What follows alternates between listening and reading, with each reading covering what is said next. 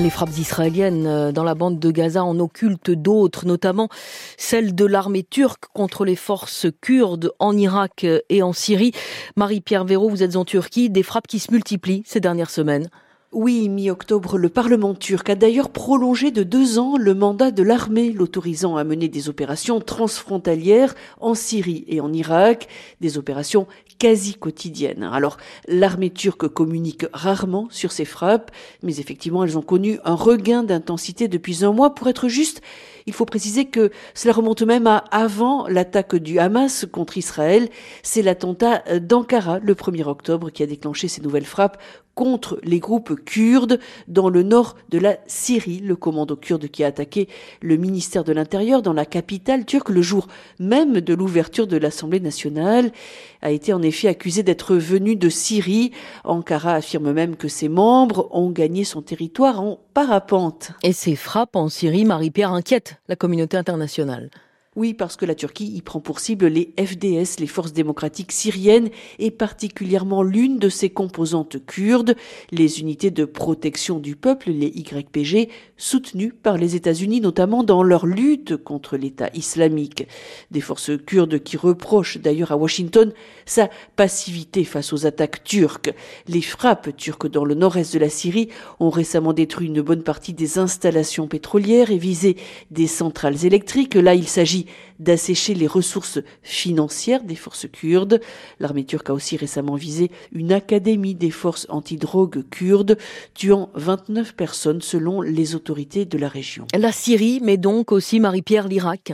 Ce lundi, alors même que le secrétaire d'État américain Anthony Blinken rencontrait son homologue turc, deux combattants du PKK ont été tués par un drone dans le nord de l'Irak. Fin octobre, ce sont dix membres de la guérilla kurde qui avaient trouvé la mort dans des frappes d'avions et de drones au, Kurdistan irakien. Roland, et des frappes euh, qui n'épargnent guère les civils. En effet, alors que la Turquie dénonce chaque jour avec véhémence le lourd tribut payé par les civils à Gaza, l'organisation Human Rights Watch a publié cette semaine un rapport. Il dénonce l'absence de protection des populations civiles lors des frappes turques et cite un bilan du Centre d'information du Rojava estimant qu'entre le 5 et le 10 octobre, les drones turcs dans le nord-est syrien ont tué au moins 11 civils et blessé de nombreux autres. Marie-Pierre Véraud en Turquie, nous rejoignons en présent Jérémy Lanche, correspondant de France Info aux Nations Unies à Genève. L'année 2023, en fait, est une année cauchemardesque, Jérémy, pour les humanitaires. Eh bien, si on regarde les six derniers mois à peu près, on a la guerre au Soudan, près de 6 millions de déplacés et la moitié du pays en attente d'une aide humanitaire, les inondations à Derna en Libye, plusieurs milliers de morts, des dizaines de milliers de déplacés, les tremblements de terre meurtriers au Maroc et plus récemment en Afghanistan, et on pourrait rajouter la guerre en Ukraine, bien sûr, qui rentrera doucement mais sûrement dans sa troisième année en février. Sans même compter le conflit à Gaza, on en est à 114 millions de déplacés et de réfugiés dans le monde. C'est un nouveau record. Des besoins qui explosent. Donc, Jérémy, et des finances qui ne suivent pas en tout cas qui ne suivent pas au même rythme que les crises. Écoutez, Jens Lark, c'est le porte-parole du Bureau des affaires humanitaires des Nations Unies. Il nous faut 55 milliards de dollars pour financer nos opérations humanitaires cette année. C'est un montant record, mais en moyenne, nous n'avons reçu que 30% des fonds requis. Le problème, c'est que les dons ne manquent pas, ils augmentent même dans l'absolu, mais les besoins augmentent plus vite que les dons. C'est pour ça que l'on se retrouve avec un trou dans la caisse de plus en plus important.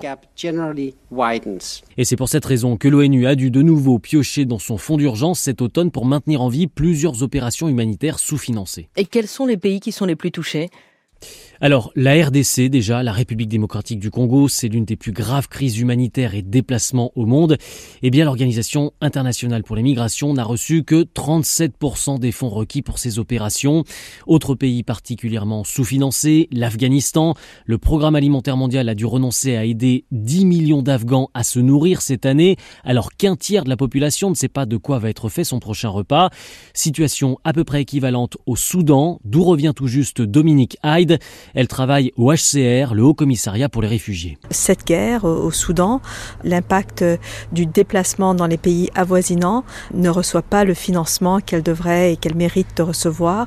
Nous sommes financés à moins de 40% et bien sûr il est clair que c'est parce que beaucoup d'argent euh, est en train d'aller euh, vers d'autres crises, au Moyen-Orient surtout. Tous les regards sont en effet tournés vers le conflit à Gaza et c'est souvent comme ça. Hein. Avant, les humanitaires nous expliquaient que la guerre en Ukraine avait tendance à attirer l'essentiel des dons au détriment parfois des autres crises.